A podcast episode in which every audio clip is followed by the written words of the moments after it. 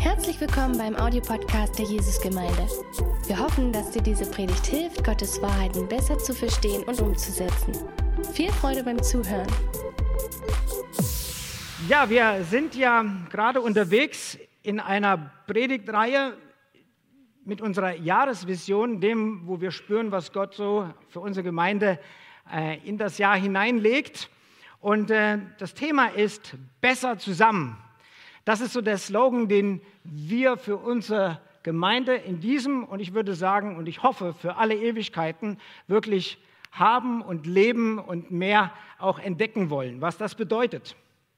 Und äh, ich möchte im Speziellen heute über den Aspekt reden, Gott im Miteinander begegnen. Gott im Miteinander begegnen. Und Dirk hat ja letzte Woche darüber gepredigt, dass wir einiges in unserer Beziehung mit Gott nur direkt mit Gott erleben können und direkt von Gott bekommen können. Ich und Gott. Und dann gibt es andere Aspekte in unserem Glauben, in unserer Beziehung mit Gott, mit Jesus, die können wir nur im Miteinander erleben.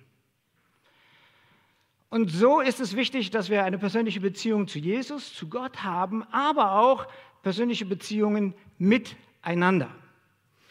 Und ähm, wir haben ja jetzt hier wieder zwei weitere Kleingruppen vorgestellt. Wir tun das, weil es uns ganz wichtig ist, dass wir gerade dort mit Jesus und miteinander in Beziehung leben. Und ich will euch kurz ein bisschen schildern, was für mich Hauskreis bedeutet hat in einem speziellen Sinne und immer noch bedeutet. Als ich vor vielen Jahren nach Dresden kam, ich komme ursprünglich aus Hessen und ich habe ähm, Sozialpädagogik studiert und musste ein Anerkennungsjahr machen und ich wollte das gerne in einer großen Stadt. Und schlussendlich bin ich hier in Dresden gelandet und äh, bin dann mit Sack und Pack umgezogen als junger Erwachsener. Und ich kam in diese Stadt und ich wusste, Gott hat mich hier hingestellt, aber ich kannte keine Menschenseele. Ich war einige Jahre zuvor beim Christabel hier, ein großes christliches Event, und ich fand die Stadt total schön, aber ich kannte niemanden. Und mein Anliegen war, eine Gemeinde zu suchen, die zwei Dinge hat. Einmal die Lobpreis kennt, in der Form, wie wir das heute Morgen erlebt haben, weil mich das damals sehr angesprochen hatte, weil ich das so nicht kannte. Und das Zweite war eine Gemeinde, die Hauskreis hat, die eine Kleingruppe hat, wo ich Leute ein bisschen besser und näher persönlich kennenlernen könnte. Ja, und so habe ich mir dann verschiedene Gemeinden angeschaut und äh, bin dann letztendlich in der Jesusgemeinde gelandet. Dann gab es sonntags immer einmal im Monat gemeinsames Mittagessen. Da habe ich gedacht, das ist eine Chance, wie ich mit Leuten ein bisschen näher connecten kann. Habe mir meine Würstel gebraten und habe dann meinen Teil zum Buffet dazu gesteuert. Und dann habe ich immer gehofft und gewartet, ob mich irgendjemand anspricht. Ich selbst habe mich da ein bisschen schwer getan. Ich meine, ich bin von Natur aus überhaupt nicht der Typ und jetzt schon gar nicht mehr. Aber damals, wo ich niemanden kannte und nicht wusste, wie was läuft, weil ich ja fremd war, habe ich versucht, hier und da mal eine Gelegenheit zu suchen, wo ich jemanden was fragen könnte oder ansprechen konnte. Aber ich wusste auch nicht, wen soll ich denn ansprechen und mit welchem Thema.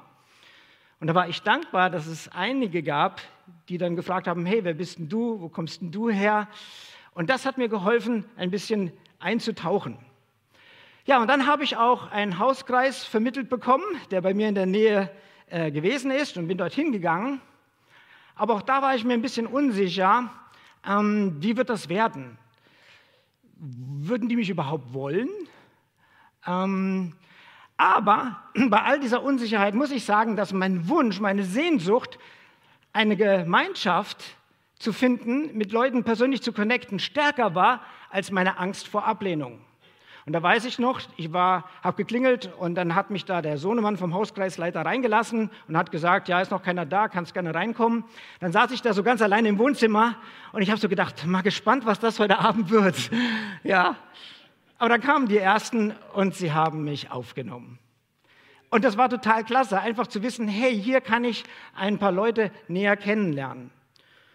Und dann sind es genau die Menschen gewesen, die mir die ersten Ansprechpartner und die engsten, wie soll man sagen, Beisteher waren in meiner ersten heftigen Krise, Glaubenskrise. Ich habe vor einigen Wochen erzählt hier, dass als ich nach Dresden kam, ich ja durch die Gemeinde einiges Neue vom Glauben kennengelernt habe. Gerade so, was das Reden und Handeln des Heiligen Geistes betrifft, was Geistesgaben betrifft, was Lobpreis und Heilung betrifft, Sprachengebet und alles dies. Und ich habe da einiges neu für mich entdeckt und erlebt. Und gleichzeitig habe ich ein Buch in die Hand bekommen, wo jemand mit Bibelstellen versucht hat zu belegen, dass das, was ich eigentlich gerade erlebt hatte, nicht von Gott ist. Und das hat mir so den Boden unter den Füßen weggehauen, dass ich nicht mehr wusste, was soll ich nun glauben, was ist die Wahrheit. Und da war es der Hauskreis, wo ich hingegangen bin, habe dort mittwochs abends gesessen und habe gesagt, Leute, ich weiß nicht mehr, was ich glauben soll. Was soll ich tun? Und es waren diejenigen, die mich ermutigt haben, die mich beraten haben, die gesagt haben, André, nimm einfach das Neue Testament, mach dir selber ein Bild, vergesse alle Interpretationen, alle Traditionen, alle Backgrounds, was du bis jetzt hast und lass den Heiligen Geist und Jesus zu dir selbst reden.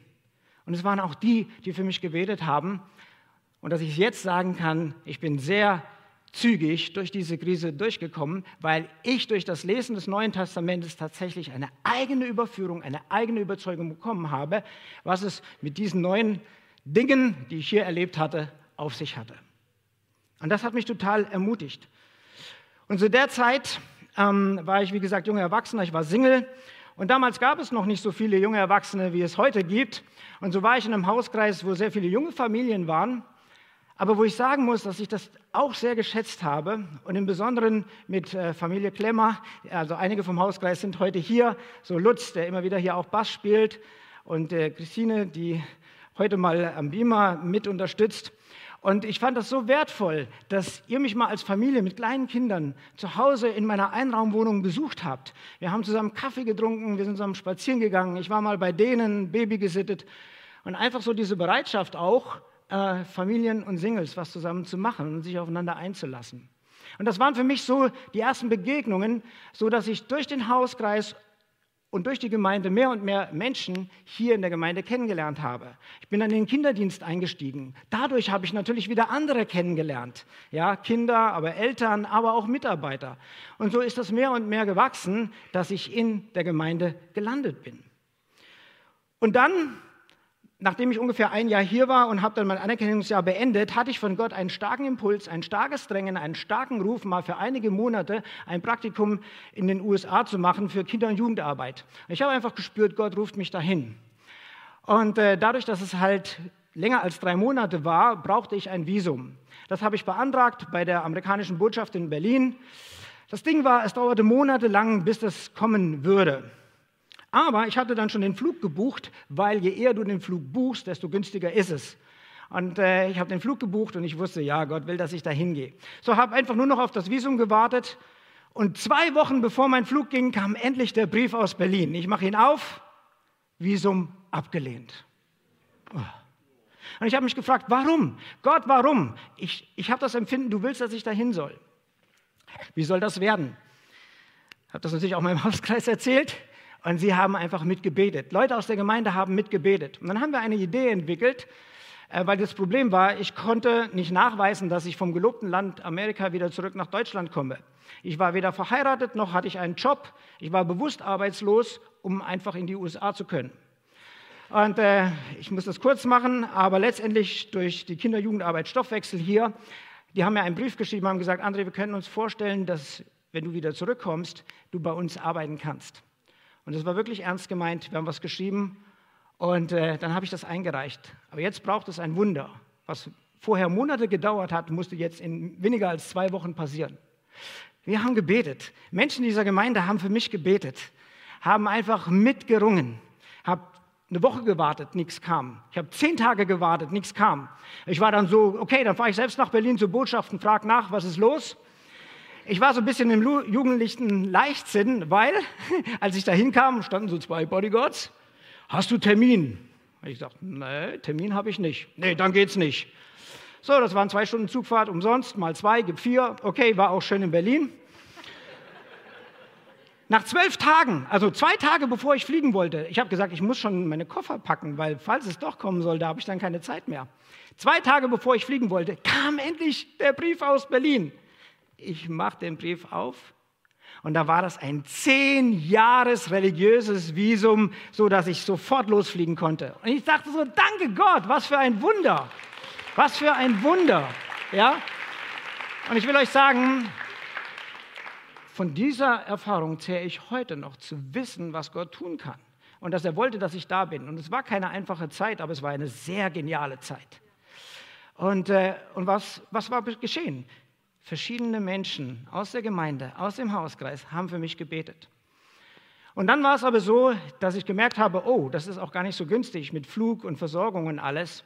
Und was ich nicht erwartet habe, ist, dass dann jemand zu mir kam und sagt, aus der Gemeinde und aus dem Hauskreis heraus haben wir für dich gesammelt und haben mir einen Briefumschlag mit 1000 Euro gegeben. Und ich dachte so, danke. Wie cool ist das denn? So Menschen um sich zu haben, die so für einen eintreten und sagen, hey, wir wollen das unterstützen, was Gott mit dir macht. Und ich habe gedacht, das ist es. Besser zusammen zu wissen, ich habe Leute um mich herum, die mich kennen, die von meinen Gedanken kennen, von meinen Wünschen kennen, von meinen Sehnsüchten kennen, von meinen Kämpfen kennen, von meinen Herausforderungen kennen. Und ich brauche auch solche Leute zu wissen, da denken andere mit für mich, da glauben andere mit für mich, da beten andere mit für mich. Und weißt du was, das wünsche ich auch dir, mir und uns, dass jeder von uns so verbunden ist, zu wissen, ich kann mit Gott Wunder erleben, weil wir miteinander Wunder erleben. Und das ist echt total ermutigend. Und ich möchte mit euch mal anschauen, wie haben denn die ersten Christen dieses Miteinander und mit Gott erlebt? Und ich weiß, dass viele von euch diese Bibelstellen kennen, aber ich möchte uns da neu frischen Wind hineinblasen, dass wir das wirklich von der Theorie in die Praxis bekommen. Apostelgeschichte 2 von 41. Da heißt es, diejenigen, die glaubten, was Petrus gesagt hatte, wurden getauft und gehörten von da an zur Gemeinde. Insgesamt etwa 3000 Menschen. Sie nahmen stetig an der Lehre der Apostel teil, an der Gemeinschaft, an den Mahlfeiern und an den Gebeten. So was wir hier sehen, es gab eine Zugehörigkeit zweierlei Art. Einmal eine Zugehörigkeit zur weltweiten Gemeinde Jesu.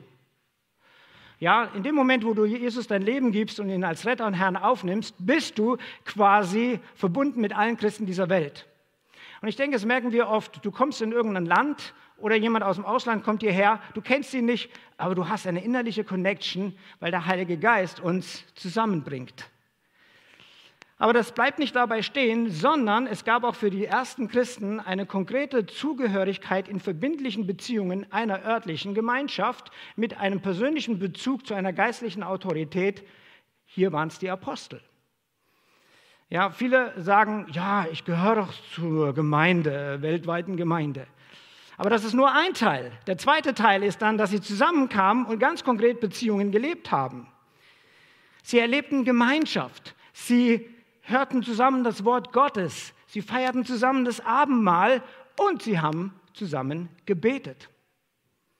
Also sie kannten einander, sie wussten voneinander besser zusammen.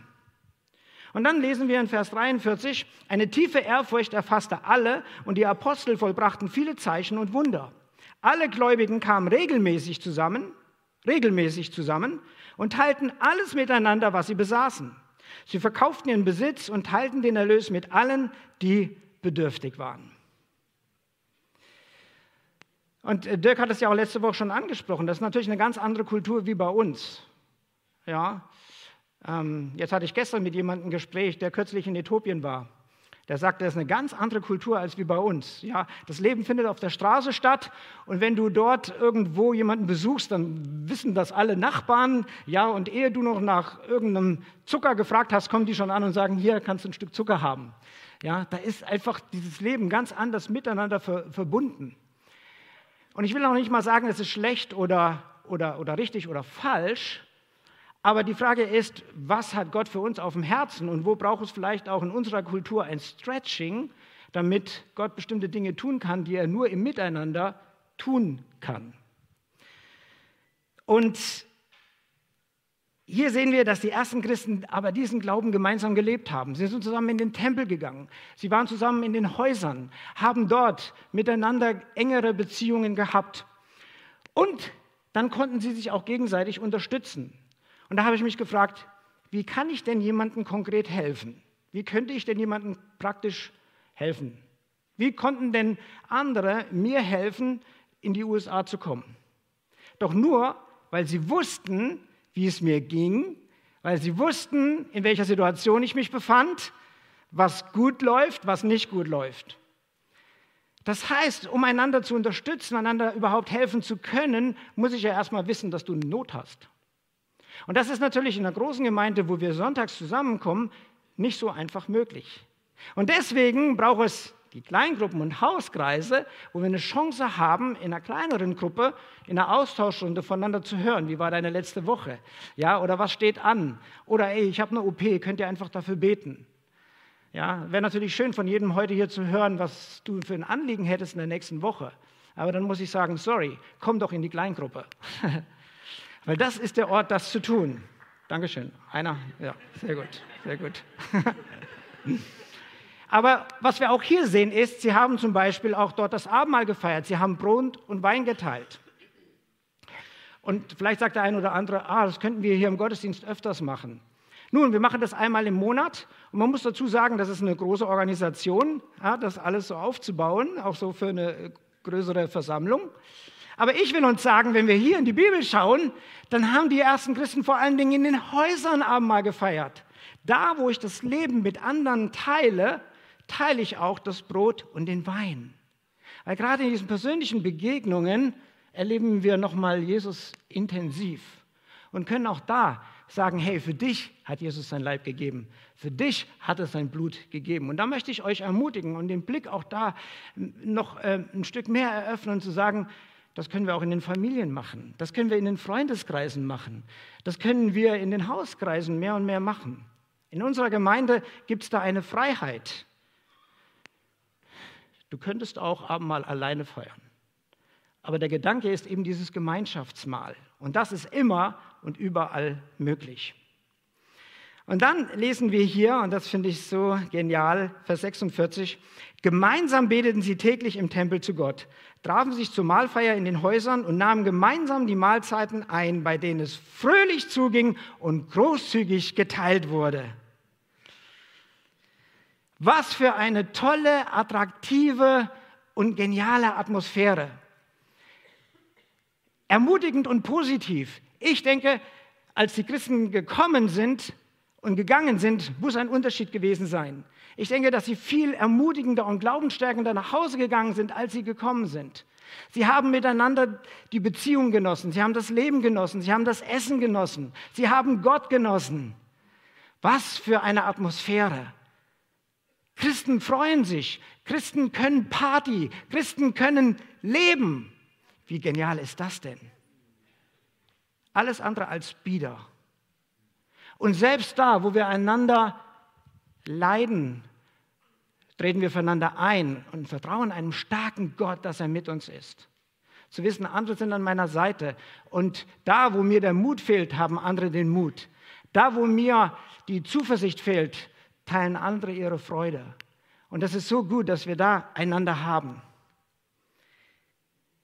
Wie sieht es bei dir aus? Vielleicht sagst du, hey, ich wünsche mir, ähnlich wie der André damals, dass es jemanden gibt, der mich anspricht oder der mich mal einlädt zum Kaffee trinken oder zum Abendessen.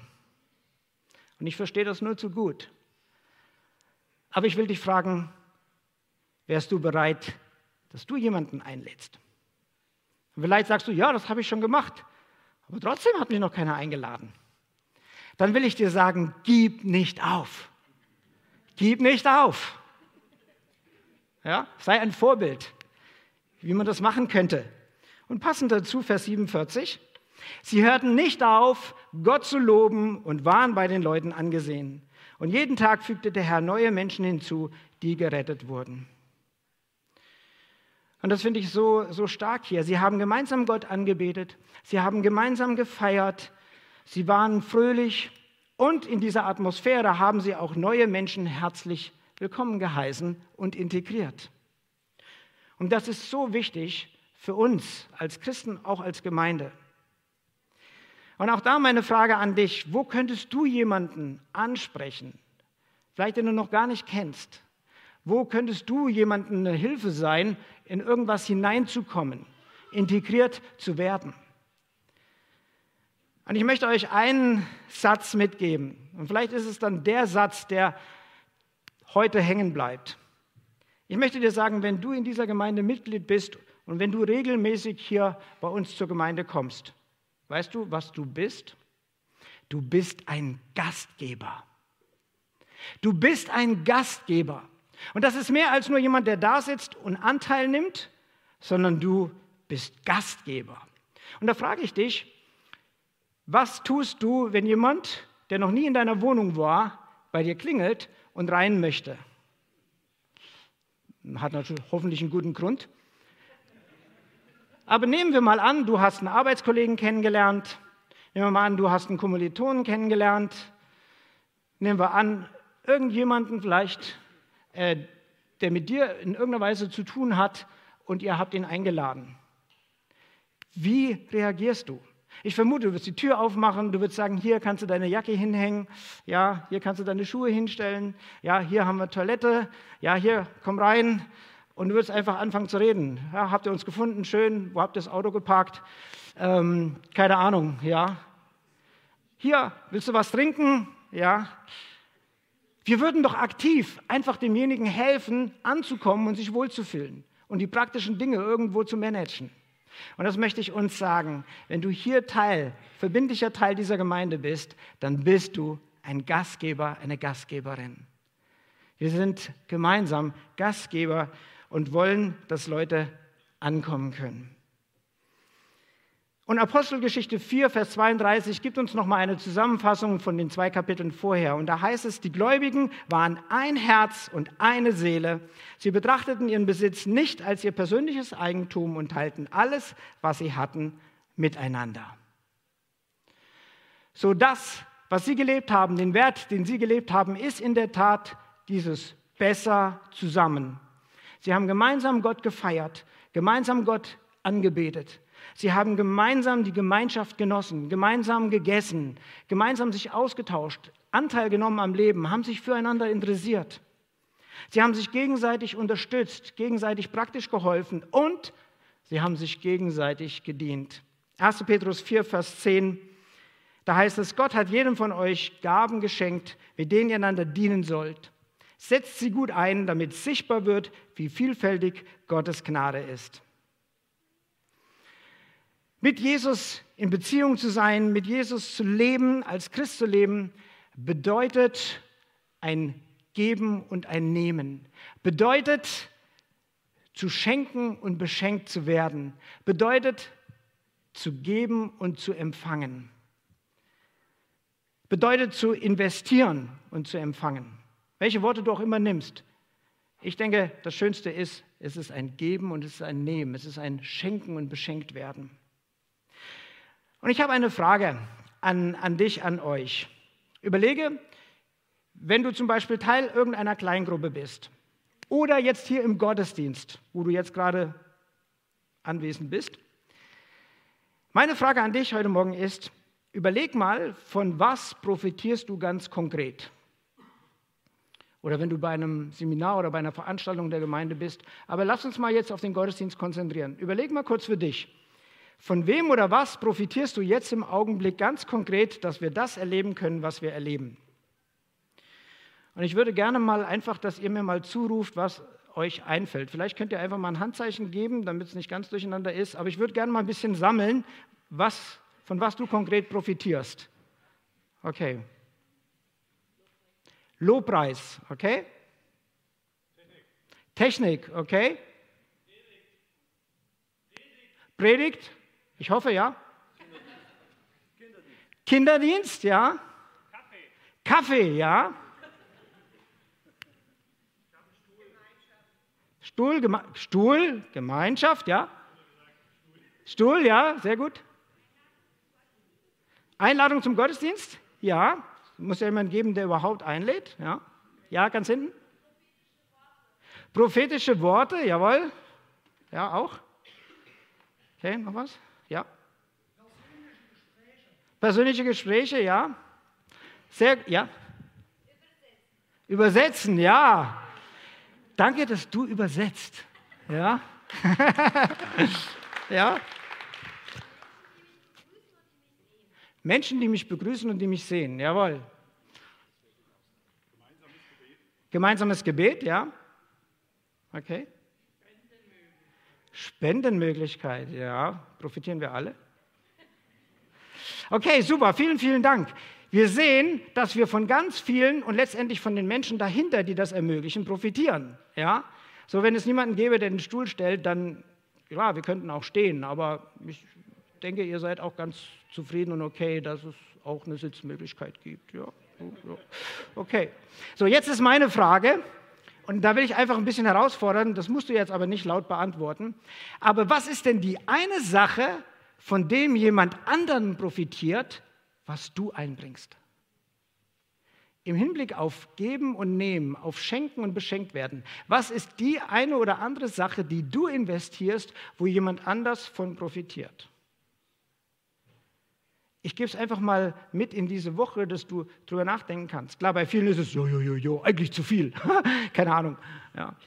Aber vielleicht gibt es auch jemand, der sagt, mm, ja, von was eigentlich? Ich möchte dich einladen, dass Gott dir etwas gegeben hat, was den anderen nützt. Und wenn du das nicht einbringst, dann profitiere ich nicht davon. Und das fände ich persönlich sehr schade. So frag Gott, wenn du nicht genau weißt, Gott, was ist es denn? Dann kann dir Gott das zeigen. Und in alledem, und das ist auch wieder ein Wert in unserer Gemeinde, arbeiten wir in den Diensten als Teams, wo wir Beziehungen haben und wo wir miteinander dann etwas erreichen. Und der Wert, der immer noch bleibt und den wir immer noch erwähnt haben, ist Beziehung vor Funktion.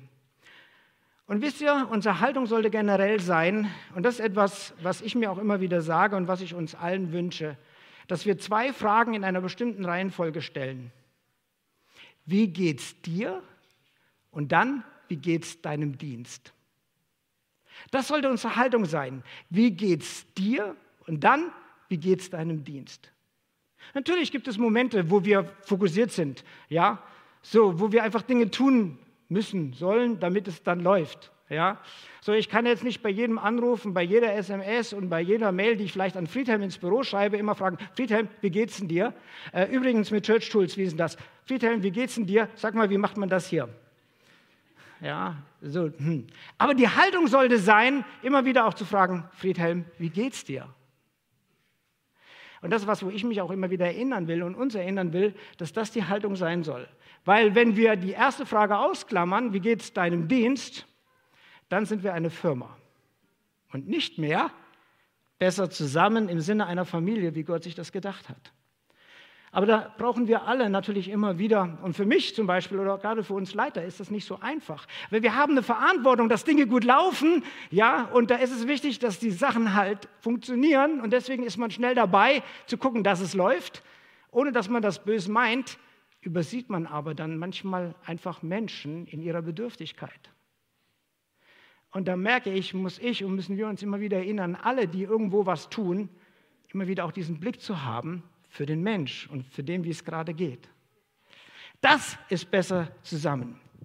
Und ich möchte gerne so den Rest euch mit hineinnehmen in ein paar Verse des Miteinanders im Neuen Testament. Denn die Frage ist, was bedeutet denn jetzt nun dieses Einander konkret? Und es gibt sehr viele Einanders und Miteinanders und Untereinanders im Neuen Testament. Und die Sache ist die, du kannst diese einander nicht alleine ausleben. Und du kannst diese einander auch nicht nur per Online-Gottesdienst ausleben. Es ist schön, dass wir diese Möglichkeit haben und dass auch immer einige zuschauen. Aber das, was ich euch jetzt gleich vorlese, ist nicht möglich, wenn du alleine für dich unterwegs bist. Und ich möchte eigentlich mehr euch einen Eindruck geben dieser Miteinanders im Neuen Testament. Und ich habe einige Verse, und äh, wir schauen, wie wir durchkommen. Aber ich möchte sie eigentlich nur vorlesen. Ich habe sie jetzt auch nicht hier angeschrieben, sondern ich möchte einfach nur, dass du einen Eindruck hast, wie stark die Bibel vom Miteinander unter uns spricht. Ich werde das ein oder andere kommentieren, aber ich werde es einfach mal durchlesen. Äh, du kannst gerne zuhören, die Augen schließen, ähm, wie auch immer. Markus 9, Vers 50. Haltet Frieden miteinander. Bedeutet, selbst wenn wir unterschiedliche Meinungen haben, können wir uns in Frieden in die Augen schauen. Johannes 13, Vers 14, wascht euch gegenseitig die Füße. Bedeutet, bin ich bereit, aus Liebe für den anderen etwas zu tun, was mich etwas Überwindung kostet, aber ich für den anderen tue, weil es für ihn schön ist und gut ist. Johannes 13, 34, ihr sollt einander lieben. Johannes 13, 35, an eurer Liebe füreinander. Johannes 15, Vers 12, ihr sollt einander lieben. Johannes 15, Vers 17, ihr sollt einander lieben. Römer 12, Vers 10, in herzlicher Liebe sollt ihr miteinander verbunden sein. Römer 12, Vers 10, einer komme dem anderen mit Ehrerbietung zuvor. Römer 12, Vers 16, seid einmütig untereinander. Bedeutet, Übereinstimmung suchen durch Austausch und Kommunikation. Römer 13, Vers 8, dass ihr euch untereinander lieben sollt.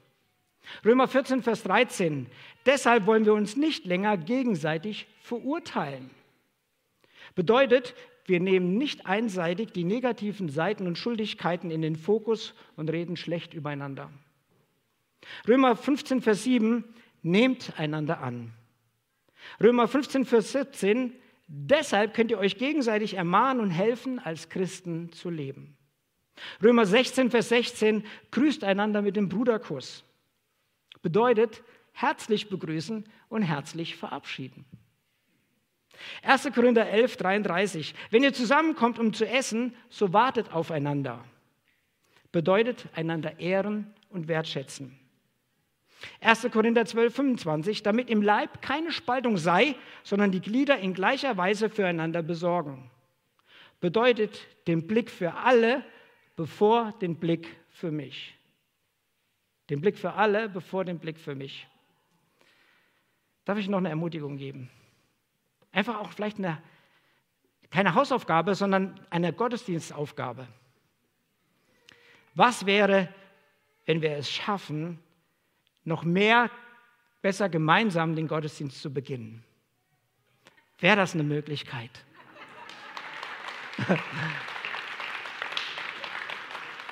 Und wisst ihr was? Mit 10 Uhr geht es uns noch gut. Vor Jahren hatten wir den Gottesdienst um halb zehn.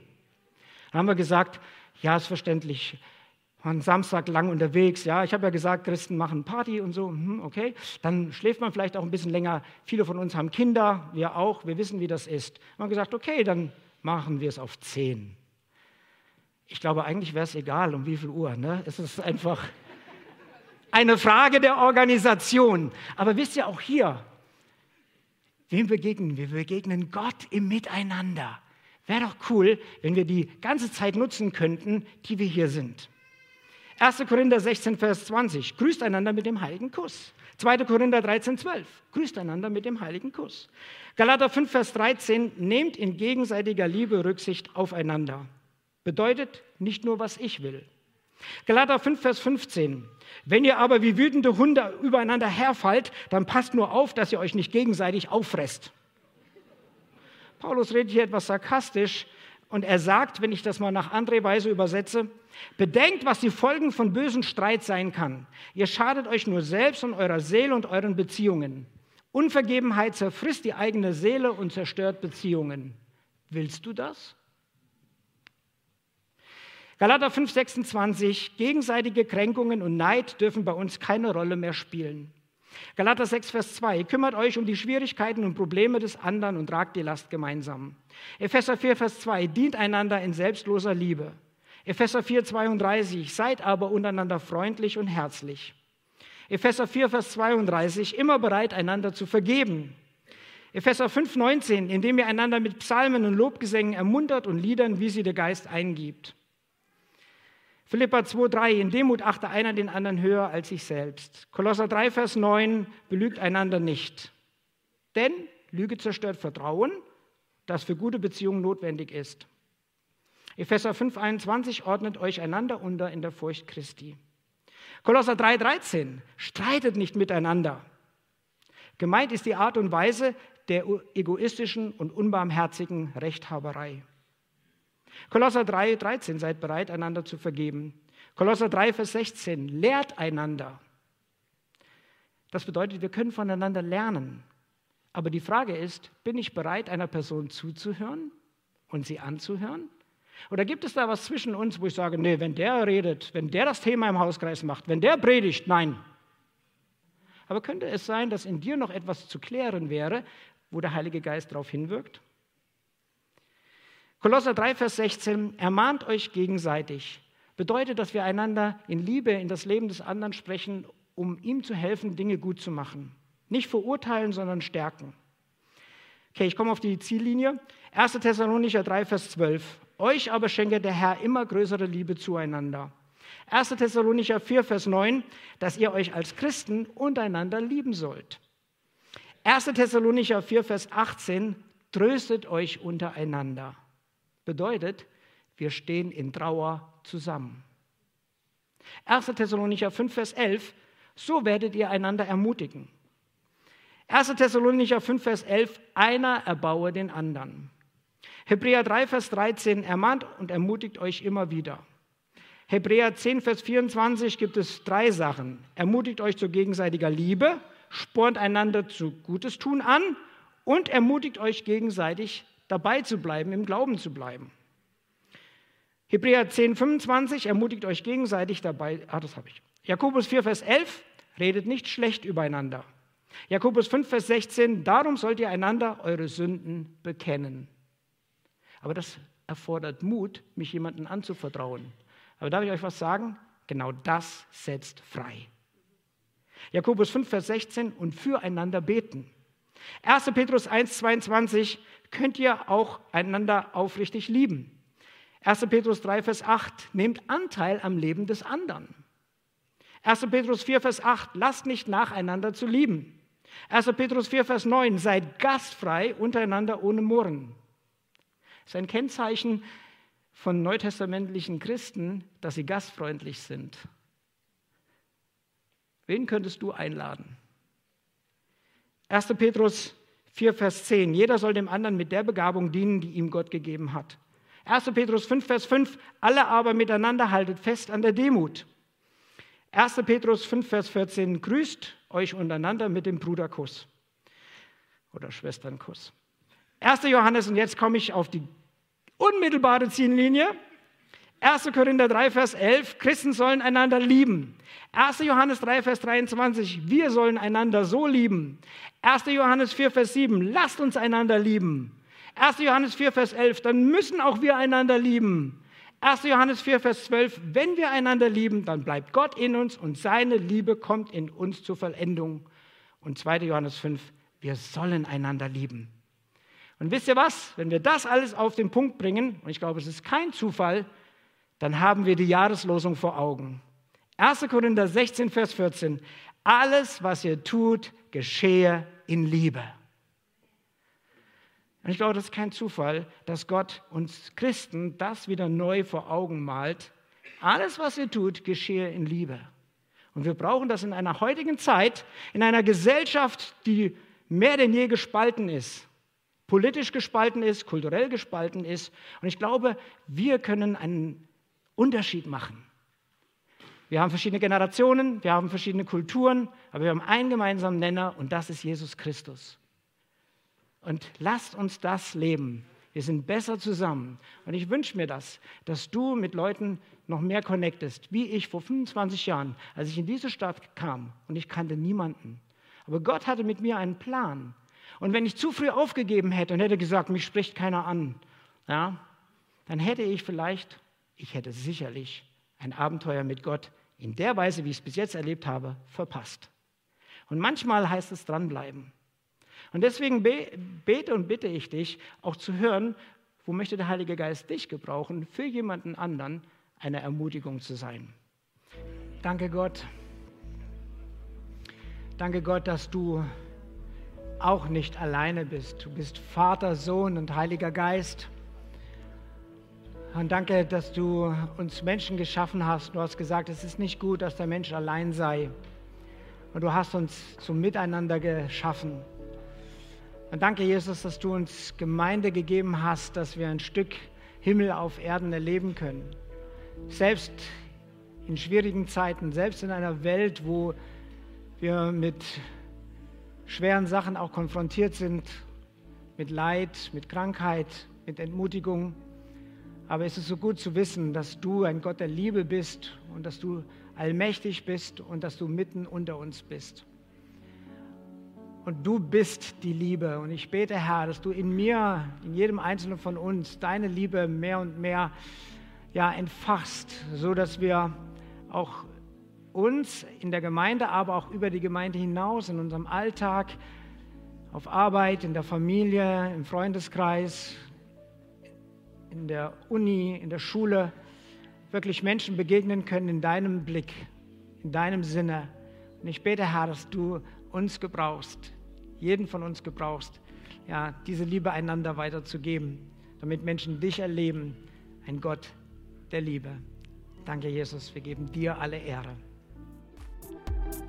Wenn du noch mehr über Gott und die Jesusgemeinde wissen möchtest, findest du viele weitere Informationen auf www.jgdresden.de.